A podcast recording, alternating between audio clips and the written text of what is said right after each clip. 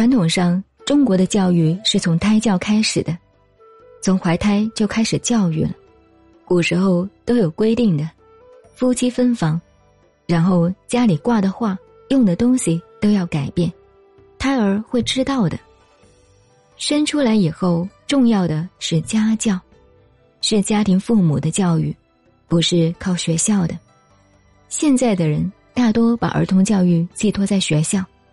父母家长自己本身都有问题。以我几十年的经验来看，许多家长都犯了一个大错误，把自己达不到的目的寄托在孩子身上。自己书没有读好，希望孩子读好；自己没有发财，希望儿女赚钱发财；自己没有官做，希望儿女出来做官。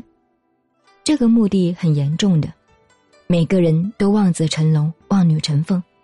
然后托给学校，自己不管，自己的言语行为又大多是乱七八糟的，影响到孩子，这就是中国教育的问题，这也正是家教的问题。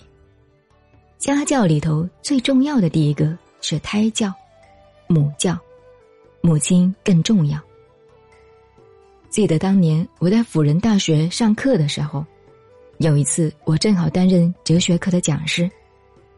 以为顶多五六个学生来听哲学，上去一看，坐满了一堂。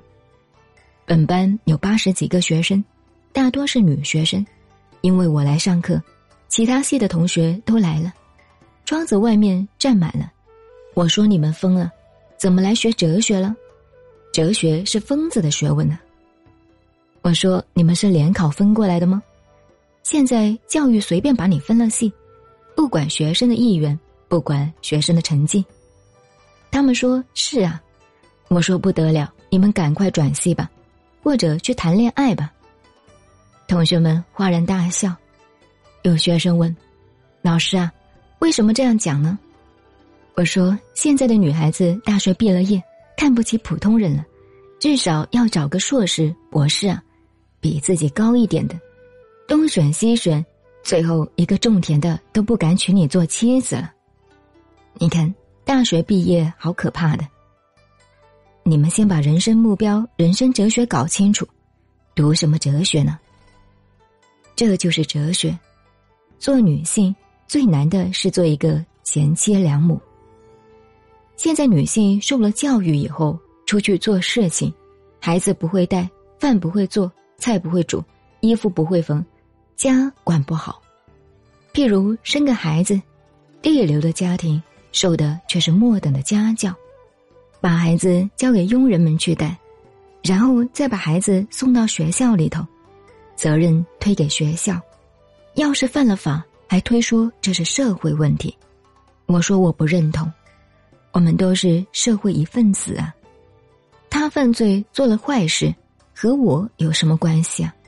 和大家又有什么关系？社会是一个抽象的名称呢。怎么能够把家庭的问题推给社会呢？我们有一位同学，他说想办女子大学，这更要注意《礼记》里头的内侧一篇，还有《列女传》，是我们传统上关于女性的教育，包含对子女的教育，甚至性的教育，告诉你性行为是怎么一回事。性的教育很重要的。古代都有啊，现在反而是逃避了，这些问题必须要注意的。